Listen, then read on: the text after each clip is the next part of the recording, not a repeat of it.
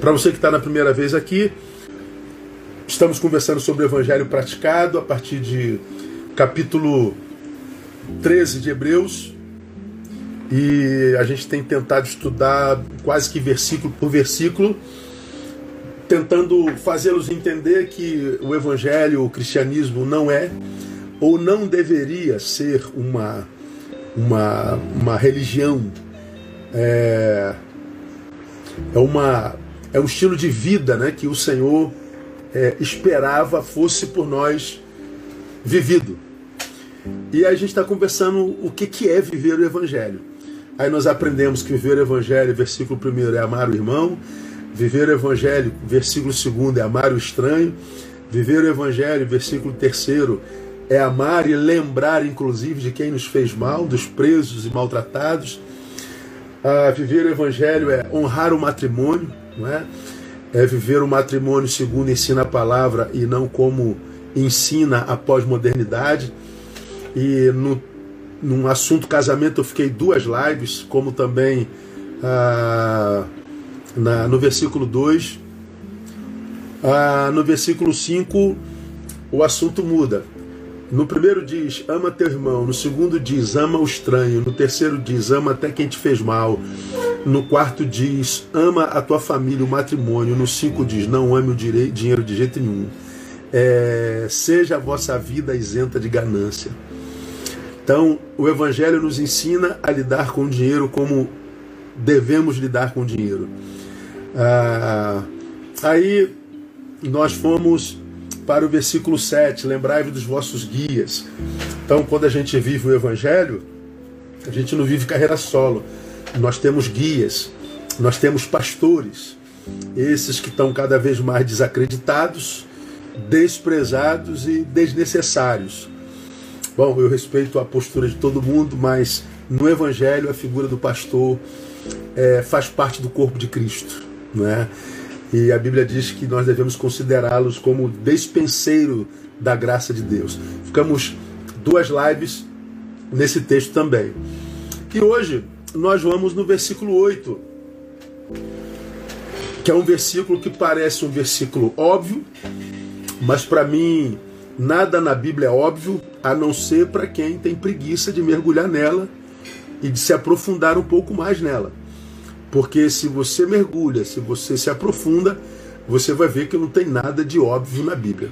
A Bíblia é um livro de busca, é, de revelação da parte de Deus, mas de busca da parte, da parte dos homens. Né? Durante muito tempo, Jesus falou sobre parábola, porque ele queria que nós buscássemos, que a gente se esforçasse um pouquinho mais. E a própria Bíblia, Bíblia diz que bem-aventurado são os que nela meditam e não os que leem. Então, ler é uma coisa, meditar sobre o que foi lido é outra coisa. Então, a gente está tentando meditar no que a gente está lendo junto aqui no capítulo 13. No versículo 8, é o versículo no qual a gente fica hoje, está dito assim: Jesus Cristo é o mesmo ontem e hoje e eternamente. Esse é um dos textos mais é, conhecidos da, da da Bíblia Sagrada. Né? A gente sabe é, muito bem disso. Espera aí que eu estou mexendo aqui no meu celular. Deu, deu, deu, deu ruim aqui. Espera aí. Desculpe. Acontece. Então, uh, esse é um dos textos mais conhecidos da Bíblia Sagrada. Jesus Cristo é o mesmo ontem e hoje e eternamente. Ok? Então, no Evangelho, nós nunca seremos ignorantes a respeito da pessoa de Jesus. Então, quem se diz evangélico, lembrando que nós estudamos lá no início, no primeiro estudo, que eu, eu, eu faço a, a distinção entre dois tipos de evangélicos. Existe aquele que é evangélico porque simplesmente é membro de uma igreja evangélica, e existe aquele evangélico que é evangélico porque vive os princípios e os valores do evangelho. E eu disse lá no início que nem todos os que estão dentro de uma igreja evangélica vivem os princípios do evangelho. E nem todos os que estão vivendo os princípios do Evangelho, estão dentro de uma igreja. Foi por isso que Jesus disse aos seus que ele tinha outras ovelhas que não eram desse rebanho, ou seja, do rebanho dos apóstolos e dos discípulos. Então Jesus está dizendo: o Evangelho transcende a nossa geografia, transcende essa comunidade que a gente chama de igreja. Ok? Então, ah, quando a gente fala do Evangelho que foi alcançado pela graça de Jesus, esse evangélico conhece o Jesus da graça.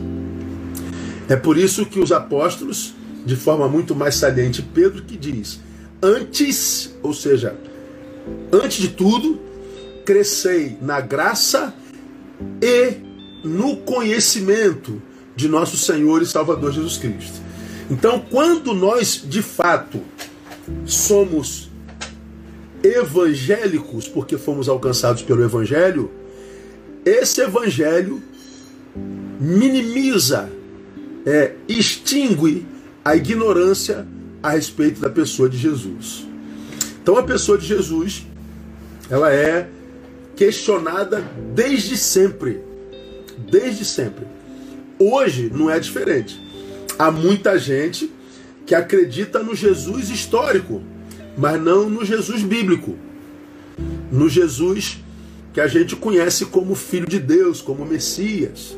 Ora, os judeus até hoje não reconhecem Jesus como Messias. Até hoje os judeus esperam o Messias prometido nos livros proféticos e no Pentateuco. Até hoje. Agora, se nós queremos viver o Evangelho de verdade, nós temos que ter plena consciência de quem é Jesus de Nazaré. E eu acredito que esse versículo revela muito de Jesus de Nazaré. Então, vamos pensar um pouquinho a respeito de Jesus hoje? Bom, primeira coisa que esse texto está falando sobre Jesus. Jesus Cristo é. Ponto. Jesus Cristo é. Ele não se torna, ele não foi, ele não será. Ele é. Ponto. Ele é o mesmo. Ontem, hoje e eternamente. Por que, que eu quero começar lembrando-lhes isso, que parece óbvio? Porque me parece que o Salmo 14, versículo 1, encontra muito sentido na mente do homem contemporâneo. O que, que está escrito em Salmo 14, 1? Diz o nécio no seu coração: Não há Deus. Os homens têm se corrompido, fazem-se abomináveis em suas obras. Não há quem faça o bem. Diz o nécio no seu coração, não a Deus. O texto que nós lemos em Hebreus, capítulo 13, verso 8, diz: Jesus Cristo é. O Salmo 14 diz: Diz o nécio em seu coração, Deus não é. Ou seja, o nécio diz que tudo que existe é aquilo que ele pode mensurar com o saber humano e com os olhos humanos. Eu posso ver Deus? Não, então não há Deus. Eu posso ver Jesus? Não, então Jesus não é Deus. Então, ah, o Salmo 14, versículo 1, ele me fala muito, principalmente para um tempo como esse. Porque vamos tentar entendê-lo um pouquinho. Você vai, vai, vai entender um pouco mais para frente, tá bom? Desoneste o seu coração, não a Deus. Acabou. No mesmo versículo, o texto diz assim: os homens têm se corrompido, fazem-se abomináveis em suas obras. Não há quem faça o bem. Quem é que o salmista está dizendo diz não a Deus os homens que têm se corrompido, os que se fazem abomináveis em suas obras, aquele que faz parte de uma geração onde ninguém faz o bem. Perceba, irmão, que quando o homem e a sociedade começam a se deteriorar, deteriorar, se deformar, a primeira sequela se dá na espiritualidade a primeira sequela se dá na visão e consequente relação que esse homem e sociedade têm com Deus. Quando o texto diz, diz o nécio em seu coração não a Deus, ele está dizendo, quem é o nécio? É aquele que faz parte de uma sociedade corrompida, é um homem corrompido, um homem deformado, um homem desconstruído, um homem cujo fazer é abominável, cuja a prática do bem se torna cada vez mais escassa. É o homem que se tornou estúpido, porque a palavra nécio, traduzida literalmente, é estúpido, ignorante, inepto. O salmista está dizendo: diz o ignorante em seu coração, diz o estúpido em seu coração, diz o inepto em seu coração, não a Deus, ou seja, Deus não é. Jesus não é. O Hebreus diz: Jesus é. Então, quando é que a pessoa de Jesus começa a ser questionada? Quando que ela é mais contundentemente questionada? Quando aquele que o analisa faz parte de uma sociedade que está se deteriorando. E como a nossa sociedade, irmãos, está se desfazendo, como cinza de um cigarro tragado. Você sabe que quando uma pessoa fuma, ela traga, e aquele cigarro que era desse tamanho, ele vai diminuindo, diminuindo, ele vai virando cinza até sumir, até virar guimba. Não é? E há um texto na Bíblia Sagrada que é muito interessante, né? Que o diabo, vosso adversário, anda bramando como leão ao vosso derredor, buscando a quem possa tragar. Olha que coisa interessante. Ou seja, é como se o diabo tivesse fumando o homem que diz não a Deus. É como se o diabo tivesse tragando, tornando cinza, deteriorando o estúpido que diz que não a Deus. Pois é. O evangelho é, a experiência com esse Jesus Deus, vou falar sobre isso já já, que por causa da experiência vivida com Ele, não há a menor hipótese de nos tornarmos nécios, estúpidos, com relação a Ele, a sua missão e a sua história. No Evangelho, não cabe dúvida sobre a pessoa de Jesus. Pode caber sobre textos da palavra de Jesus, sobre algo a respeito da história de Jesus, mas da pessoa de Jesus, não. Então, quando uma pessoa diz assim, poxa, pastor, eu sou evangélico, mas eu tenho dificuldade de aceitar que Jesus é Deus, então você não é evangélico. Porque quando a Bíblia diz que Jesus é, é o quê? O que que Jesus, na palavra, afirmou ser? Ele afirmou ser Deus. Então, quando alguém diz assim, olha, eu, eu, eu, eu considero Jesus um, um líder religioso, considero Jesus um, um, um revolucionário, considero Jesus um sábio, considero Jesus um iluminado, mas eu não considero Jesus Deus, bom, a sua consideração eu respeito, mas Tal consideração não encontra respaldo na palavra. Como a palavra é o nosso alicerce, é sobre o que nós estamos alicerçados, é de lá que vem a nossa fé, não há como alguém que duvida da deidade de Jesus se dizer evangélico. Jesus afirma ser Deus. Eu vou mostrar os textos para você. Você que tem Bíblia e está anotando, pode começar a anotar. Jesus afirma ser Deus. Vamos começar a ler alguns versículos. João 10, 30. Jesus afirma categoricamente: Eu e o Pai somos um. Eu e o Pai somos um. Anota o texto e leia o contexto depois. Pois bem, quando Jesus afirma diante do povo e dos fariseus que ele e Deus são a mesma pessoa, qual foi o resultado disso? Queriam apedrejá-lo. A gente vê isso em João 10, 31. Quando ele diz eu e o Pai somos um, olha o 31. Os judeus pegaram então outra vez em pedras para o apedrejar. Responderam-lhe os judeus: Não é por nenhuma obra boa que vamos apedrejar-te, mas por blasfêmia. E porque sendo tu homem, te fazes Deus. Então veja, no tempo de Jesus, grande parte da sociedade não reconhecia Jesus como Deus. Eram nécios, ignorantes, ineptos. Jesus afirma: Eu e o Pai somos um. Ou seja, eu sou Deus como ele.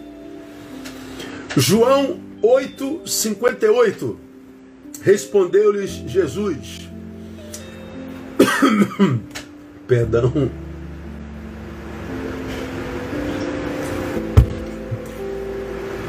Minha toalhinha. João 8,58. Respondeu-lhe Jesus: Em verdade, em verdade vos digo que, antes que Abraão existisse, eu sou. Ele está conversando no templo com os fariseus, com os doutores da lei, que adoram Abraão como sendo o pai da fé, que reconhece só o Pentateuco como, como, como Bíblia Sagrada. Jesus aparece e diz: Antes que Abraão existisse, eu sou. Qual foi o resultado disso? Queriam apedrejá-lo de novo. O versículo 59 diz: Então pegaram em pedras para lhe atirarem, mas Jesus ocultou-se e saiu do templo. Por que, que queriam apedrejá-lo, irmãos, de novo? Porque quando Jesus usa o termo eu sou, ele se compara ao próprio Deus, que lá em Êxodo 13, 14, quando Deus se identifica como o grande eu sou. Lembra, Moisés foi escolhido por Deus para falar a Faraó em nome dele que deixasse ir o seu povo. Moisés, ele, ele disse: Mas quando eu chegar no Faraó, dizendo que ele deve liberar o povo, eu digo que eu fui em nome de quem? Olha o versículo 14 do capítulo 3 de Êxodo, irmãos. Respondeu Deus a Moisés: Eu sou o que sou. Disse mais: Assim dirás aos olhos de Israel: Eu sou, me enviou a vós. Essa história da saída do povo, a história do Êxodo, é uma das histórias mais sagradas para os judeus. E nessa história, Deus se apresenta como eu sou. Ele não foi, ele não será, ele é. Ele é presente o tempo inteiro. Quando se lê em 1950, eu sou, ele é atual. Quando se lê em 1300, eu sou, ele é atual. Quando se lê em 2020, eu sou, ele é atual. Jesus aparece no templo e diz: Antes de Abraão, eu sou. Ele usa a mesma palavra que Deus usou para se identificar. Ele diz: Eu sou. Os judeus queriam apedrejá-lo de novo. Jesus se identifica como Deus. Jesus não é uma criação dos evangélicos. Jesus não é uma invenção dos crentes. Não é uma forçação de barra de tentar fazê-lo maior do que os outros. Não. Ele se identifica como Deus. E é importante, imprescindível que nós entendamos isso. Mas, João 1, versículos 1, 2 e 14. Esse texto diz: No princípio era o Verbo, e o Verbo estava com Deus, e o Verbo era Deus. Ele estava no princípio com Deus. do que que João fala e a que, que ele se refere? A Gênesis 1, 1. No princípio criou Deus os céus e a terra. No hebraico, Bereshit bara Elohim. No princípio criou Deus os céus e a terra. João se refere a Jesus e diz: no princípio, a mesma palavra de Gênesis 1, no princípio, antes de tudo, na criação, era o Verbo. O Verbo estava com Deus, o Verbo era Deus. Ele estava no princípio com Deus. Aí o versículo 14: E o Verbo se fez carne e habitou entre nós, aleluia, cheio de graça e de verdade, e vimos a sua glória como a glória do unigênito do Pai. É como a Bíblia apresenta Jesus. Jesus é o Filho unigênito do Pai. Então, quando Jesus se apresenta na palavra, ele se apresenta como Deus. Ele não é uma criação do Pai, como eu e você. Ele e o Pai são a mesma pessoa. Resultado: queriam apedrejá-lo de novo. Mas eu quero dar-lhes mais ferramenta para você entender que quando o Hebreus diz Jesus Cristo é, ele diz que Jesus se apresenta, ele é Deus, se apresenta como Deus. Tito, capítulo 2, versos 11 a 14. Livro de Tito, capítulo 2, verso de 11 a 14. Diz assim: Porque a graça de Deus se manifestou trazendo salvação a todos os homens, ensinando-nos para que, renunciando à impiedade e às paixões mundanas, vivamos no presente mundo sóbria e justa e piamente aguardando a bem-aventurada esperança e o aparecimento da glória do nosso grande Deus e Salvador Jesus Cristo. Tito se refere a Jesus como Deus e Salvador, que se deu a si mesmo por nós para nos remir de toda iniquidade e purificar para si um povo todo seu, zeloso de boas obras. Então, meu irmão, quando nós adoramos a Jesus, nós adoramos ao próprio Deus que se fez carne. Nós adoramos aquele Deus que, por amor, tornou-se gente como a gente, para que vivesse uma relação mais próxima possível, mais empática possível, e que através do seu sacrifício o escrito de dívida que havia contra nós fosse apagado. Ele perdoou os nossos pecados. Só Jesus pode fazer isso. Mas eu quero dar-lhes ainda mais um texto. 2 Pedro.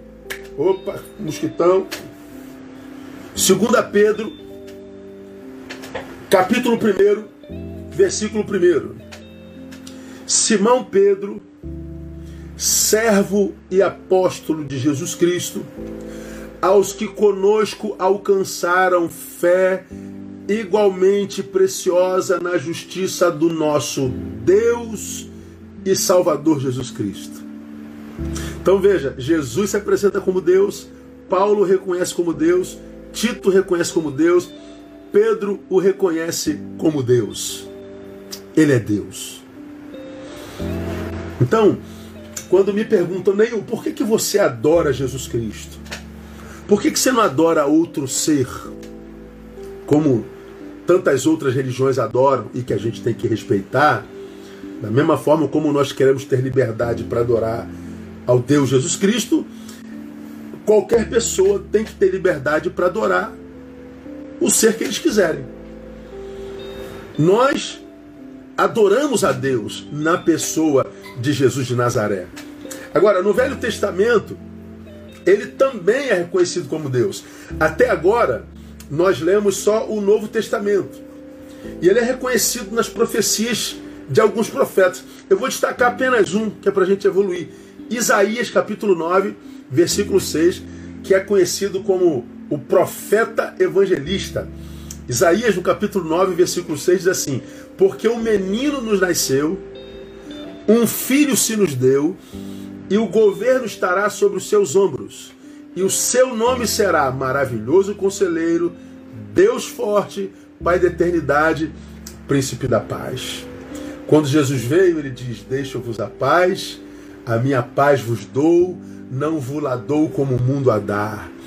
Ele está dizendo: vocês podem até encontrar a paz no mundo, a paz que vem pelo diazepam, pelo calmante, aquela paz que você tem momentaneamente quando você acaba de pagar aquele carnê do carro de 70 prestações, quando você acaba de concluir uma tese de, de graduação. Ah, graças a Deus, acabei. Só que quando tu acaba de pagar uma conta, logo chega outra, essa paz vai embora. A de Jesus não, a de Jesus é outra. A paz do mundo depende da circunstância. A paz de Jesus não. Deixo-vos a paz, a minha paz vos dou. Não vos la dou como o mundo a dá. Então, a paz de Jesus, ela é transcircunstancial. Ela não depende de que as coisas no nosso entorno estejam totalmente resolvidas, pagas, estabilizadas. Não. A gente tem paz no meio da tempestade. A gente tem paz no meio do imbróglio, a gente tem paz no meio da guerra. E como que eu posso ter essa paz? É porque ela é de origem espiritual. Não dá para o psiquiatra entender, para o filósofo entender, para o psicólogo entender. A Bíblia diz que essa paz excede a todo entendimento, ou seja, não tem como explicar a paz que Jesus Cristo nos dá. E por que, que não tem como explicar? Porque ela não tem lógica e nem respaldo humano, ela é de origem divina. Portanto, quando Jesus diz que Ele é, Ele está dizendo: Eu sou Deus, e como tal, eu posso sim liberar sobre você a paz que excede todo entendimento. Mesmo você que está aqui, ó, que não é evangélico, e eu sei que não dá para olhar para todo evangélico e achar ali uma referência de nada, né, irmão? Que os evangélicos de hoje são evangélico Nutella. É diferente do, do, do, do old school, né? Da velha guarda, quando se levava a fé é, a sério, quando a fé não era objeto de barganha, quando a fé não era é, empresa familiar, quando a fé não era meio de tirar alguma coisa de Deus e nem produto de lucro. Quando a fé era só dom de Deus no coração daquele que crê, essa fé ela nos capacitava para transcender as circunstâncias. E por que, que ela fazia isso? E faz em quem vive isso de verdade. Porque ela é de origem divina, ela é produta de um Deus chamado Jesus Cristo de Nazaré. Vamos evoluir. Há muito assunto para a gente conversar. Por que, que é tão importante o fato de Jesus ser Deus ou não? Ah, pastor, se ele não fosse Deus. Não, não, faz toda a diferença. Nós reconhecemos, cristãos, a Jesus Cristo como Deus.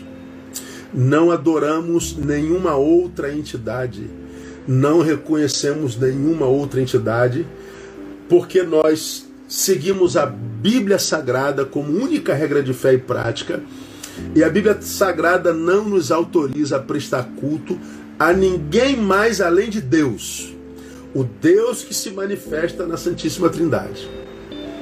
Só a Ele adorarás e só diante dele te curvarás. Então, nós respeitamos as entidades adoradas em todas as religiões, mas não as reconhecemos como algo a ser adorado por nós, porque nós só adoramos a Deus. Respeitamos a todos, mas nós não passamos para além do respeito, nós não adoramos, só adoramos a Deus. E por que que nós precisamos entender que Jesus é Deus?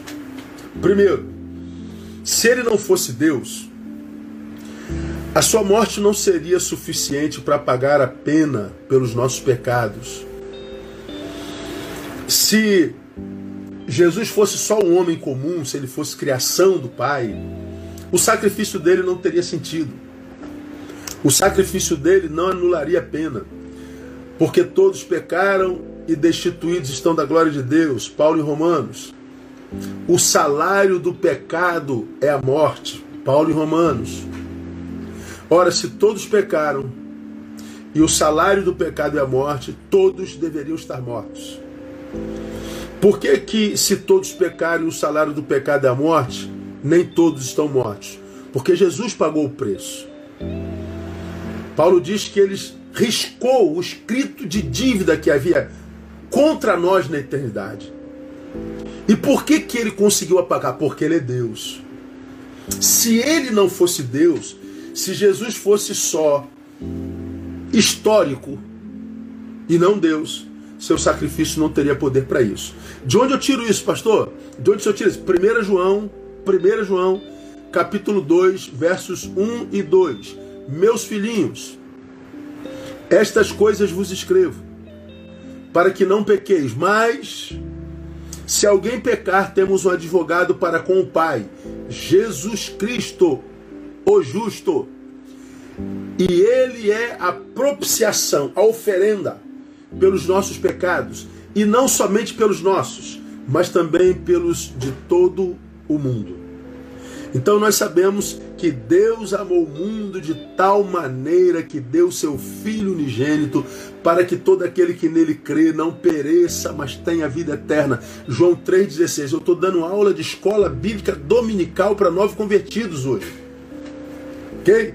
Então, Deus amou o mundo e mandou Jesus. E por que, que não mandou qualquer outra criatura? Porque não seria válido o sacrifício. Ou seja, a acusação de que você não tem direito à vida, a vida prometida na palavra, só porque você pecou, não tem mais sentido. E o diabo é mestre em jogar na nossa cara o nosso pecado, o diabo é mestre em jogar na nossa cara o nosso passado. Quanta gente eu encontro no caminho que diz, ô oh, pastor, eu, eu, eu tenho muito pecado na minha alma, eu tenho muito pecado na minha história, eu tenho muito pecado no meu trajeto, eu não tenho mais direito a Deus, não. É verdade, você não tem. Mas pela graça de Jesus você entra na presença de Deus. Não é por mérito teu ou meu que nós entramos na presença de Deus. Nós entramos porque a porta que é Jesus foi aberta por causa do sacrifício dele. Eu não entro porque eu. Ah, pastor, eu já fui preso, já matei. É, você entra pela graça. Eu nunca matei, nunca fui preso, mas eu entro pela graça também. Porque todos pecaram. Então não interessa o seu passado, não interessa o teu pecado, não interessa os erros que você cometeu na vida. Se você recebe esse Deus Jesus Cristo, reconhecendo como o Senhor e mergulhar na sua graça, meu irmão, a sua palavra diz que do seu pecado ele não se lembra mais. E por que, que ele não se lembra? Porque ele apagou. Eu sei que isso aqui é muito complicado para muita gente, mas para quem que é complicado? Para aquele que não nasceu de novo ainda. Veja se não é assim, ó. Pastor, eu sou muito. Eu gosto muito do Evangelho, gosto de, de ir na igreja, de ouvir o Senhor pregando, eu gosto de ver o coral cantando, as bandas tocando, eu gosto do louvor. Mas, pastor, o cara pintou e bordou, fez um monte de besteira, matou, roubou. Aí esse cara vira crente e está perdoado? Eu não aceito isso não. É, o, é a palavra mais comum, né? Eu sei que você não aceita. Mas duas coisas. Primeiro, você não tem que aceitar nada. É ele com Deus. Segundo, você não aceita porque você ainda não passou pela mesma experiência. Quem passou pela experiência do novo nascimento entende o que, que a graça faz com a gente. Quem ainda só discute a graça, quem ainda só está no campo teológico e não no experiencial, quem frequenta a igreja, mas não passou pelo novo nascimento, tem muita dificuldade de perdoar alguém como Deus perdoa. É muito difícil da gente pegar um, um, um, um, sei lá, um Nardone desse da vida que jogou a criança lá do décimo andar matou a menina, pelo menos é o que diz a mídia, não é? A gente não estava lá para ver. E a gente diz, agora esse cara tá salvo? É, se ele reconhecer a Jesus de fato de verdade, se o Espírito Santo o convencer do pecado e da justiça, ele entra. Porque não é pelo mérito dele, é pelo mérito de Jesus. Deus se deu para pagar os nossos pecados. Ele não mandou um anjo, ele não mandou uma criação dele, ele se deu, ele encarnou em Jesus e ele veio e pagou pelo nosso pecado. Então, como isso é uma realidade, quando Jesus nos ensina a orar, como que ele ensina? Pai, perdoa as nossas dívidas, perdoa as nossas faltas, assim como nós perdoamos aos que nos devem. Então, o texto está dizendo, Pai, faz conosco da mesma forma que a gente faz com os outros.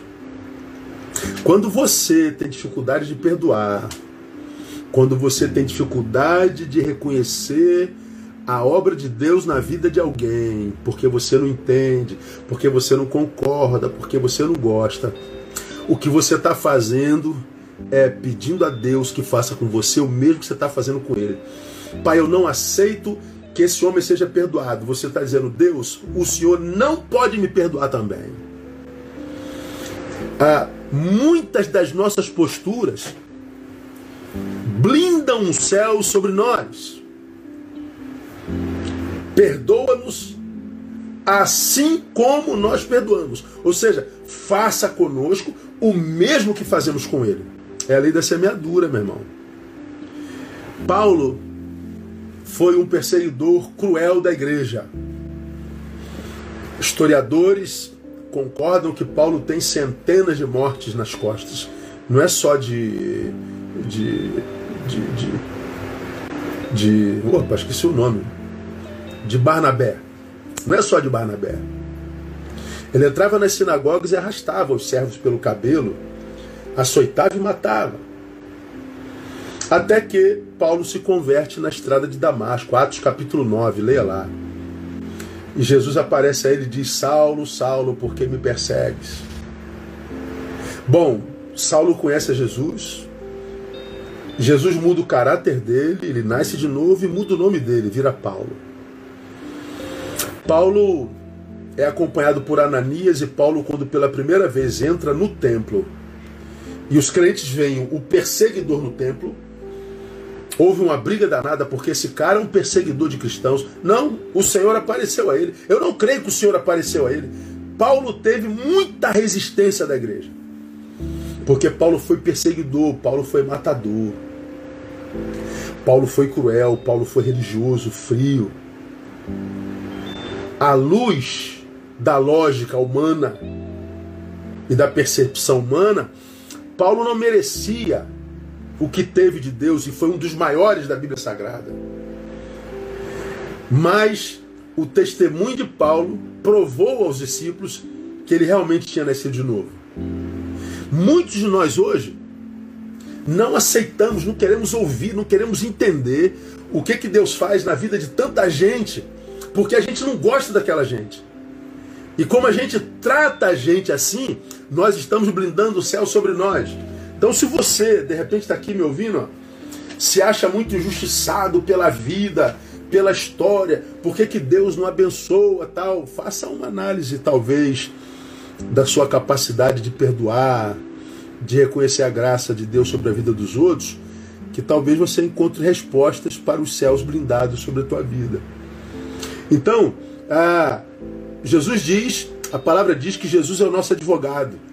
O sacrifício dele faz com que ele advogue a nosso favor. E você imagina Jesus no processo perdendo para alguém? Então, ah, você que vive sendo acusado pela consciência, pelo diabo, pelo seu passado, você que vive achando que não é digno ou merecedor de estar na presença de Deus, de estar na casa de Deus, você está coberto de razão em dizer que não é merecedor, mas está errado quando diz que não pode entrar. Você não entra pelo teu mérito, você entra pela graça de Deus. Pela graça sois salvos. Isso não vem de vós, é dom de Deus. Então, se o dom de Deus foi derramado sobre você, você está livre do seu passado. E que bom que nós estamos livres do nosso passado. Talvez os nossos passados não sejam iguais, mas que todos nós temos algo no passado que, se vier ao presente, tem poder para nos acusar. Ah, nós temos. Mas esse pecado já foi perdoado. E a gente tem acesso ao Santíssimo Lugar, à presença do Altíssimo Deus. Segundo, por que, que é importante saber que Jesus é Deus? Porque se ele não fosse Deus, ele não teria ressuscitado.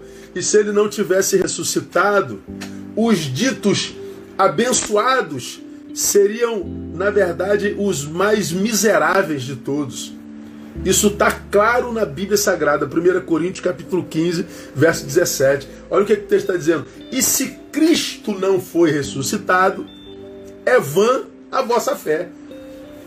Ora, como é que ele poderia ressuscitar se ele não fosse Deus? Todas as histórias de ressurreição na Bíblia Sagrada teve a ver com Jesus de Nazaré, Lázaro, entre, entre outras, outros. Quando Jesus ressuscitou, trouxe um monte de mortos junto com ele.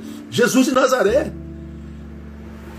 Então a nossa fé não está firmada edificada nem sobre o nascimento virginal, a nossa fé não está edificada sobre os milagres inexplicáveis de Jesus de Nazaré. Portanto, a nossa fé não está edificada sobre o poder divino de Jesus, a nossa fé está edificada sobre a ressurreição de Jesus. Se ele não tivesse ressuscitado, é vã a vossa fé, e ainda estáis no pecado. Logo, também os que dormiram em Cristo estão perdidos. Se é só para esta vida que esperamos em Cristo, somos de todos os homens os mais dignos de lástima. Mas na realidade, Cristo foi ressuscitado dentre os mortos, sendo ele as primícias dos que dormem. O primeiro, porque todos nós ressuscitaremos com ele, não é? Porque assim como por um homem veio a morte, Adão, também por um homem veio a ressurreição dos mortos, Jesus Cristo. Pois como em Adão todos morrem, do mesmo modo em Cristo Jesus todos serão vivificados. Coisa linda, né, irmão? Jesus de Nazaré, Jesus de Nazaré, Jesus de Nazaré. Então, a... quando a gente fala de Jesus, irmão, a gente não está falando de um fundador de religião. Você pode ir no túmulo do fundador de todas as outras religiões que você conhece. Vai lá no túmulo de Maomé, por exemplo. Lá estão os ossos mortais de Maomé. Se você for no túmulo de Buda, lá estão os ossos mortais de Buda. Lá estão os ossos, restos mortais de Confúcio. Lá estão os restos mortais de todos os apóstolos. Mas quando você vai no túmulo de Jesus Cristo, ele está vazio. As mulheres, quando foram cuidar do seu corpo no dia da ressurreição, encontraram os anjos sentados sobre a pedra do túmulo. E eles disseram àquelas mulheres: Por que buscais entre os mortos aquele que vive? Ele não está aqui, ele ressuscitou. E por que, que ele ressuscitou? Porque ele é Deus. Ele apareceu aos discípulos, ele apareceu a Tomé, ele apareceu a dezenas, milhares de pessoas e tantos o viram sendo assunto aos céus. Então, quem não é convertido acredita no Jesus histórico, porque há documentos comprobatórios de que Jesus esteve entre os homens. Mas nós acreditamos para além dos Jesus históricos. Nós acreditamos no Jesus Deus, nós acreditamos no Jesus ressuscitado. E o texto que nós lemos de Hebreus diz que Jesus Cristo é o mesmo. Aquele que ressuscitou lá continua ressuscitado hoje, continuará ressuscitado amanhã. Ele não muda. Aquele Jesus que morreu por amor a mim e a você, nos ama da mesma forma hoje. O seu amor não muda. Então há esperança para você, meu irmão, minha irmã. Eu não sei que tipo de, de, de, angústia você passa, eu não sei que tipo de problema você passa, eu não sei porque você tem dúvidas sobre entregar a sua vida a Jesus de Nazaré, mas eu quero acreditar e crer e orar que essa palavra de hoje possa te ajudar a clarificar por que, que a nossa fé está firmada em Jesus de Nazaré. Por que, que a gente não adora a outros deuses? Por que, que a gente não adora outras pessoas? Por que, que a gente não adora outros santos? Por que, que a gente não adora ninguém a não ser Jesus? Porque nós entendemos que o Deus Pai, o Deus Filho e o Deus eh, Espírito Santo eh, são a mesma pessoa. E para a gente terminar, oito minutos, a gente volta na terça-feira, é, nesse mesmo versículo, eu vou explicar a vocês o que é o mesmo ontem, hoje e eternamente. Por que, que ele se identifica assim, tá ok? E a gente vai poder é, é, crescer um pouquinho mais na graça e no conhecimento de Jesus. Mas por que, que a gente acredita que Deus e Jesus são um? Porque ele disse que era. Como eu falei na algumas lives atrás, é, das duas uma. Ou Jesus era doente, ou Jesus era um esquizofrênico, ou Jesus era um louco varrido, um megalomaníaco doente, ou ele dizia a verdade. Além de dizer que ele e o Pai são um, antes de Moisés eu sou. Esses textos todos que eu li para você, ele diz: Eu sou o caminho, eu sou a verdade, eu sou a vida, ninguém vem ao Pai senão por mim. Ele diz: Eu sou a porta, aquele que bate e entra. Eu sou a água da vida, eu sou o pão da vida. Em vários textos está dito: Perdoado te são os teus pecados. Ou Jesus era um megalomaníaco esquizofrênico doido, ou ele era Deus. E sinceramente eu acho que é muito mais fácil a gente acreditar que ele era Deus do que acreditar que ele era um megalomaníaco esquizofrênico. Não dá para acreditar que ele foi líder religioso, não dá para acreditar que ele foi um revolucionário, não dá para acreditar que ele foi um mestre não acreditando que ele foi Deus. Porque um mestre, um líder religioso, um revolucionário apenas, que diz eu e o Pai somos um, não é um líder, não é um revolucionário crível.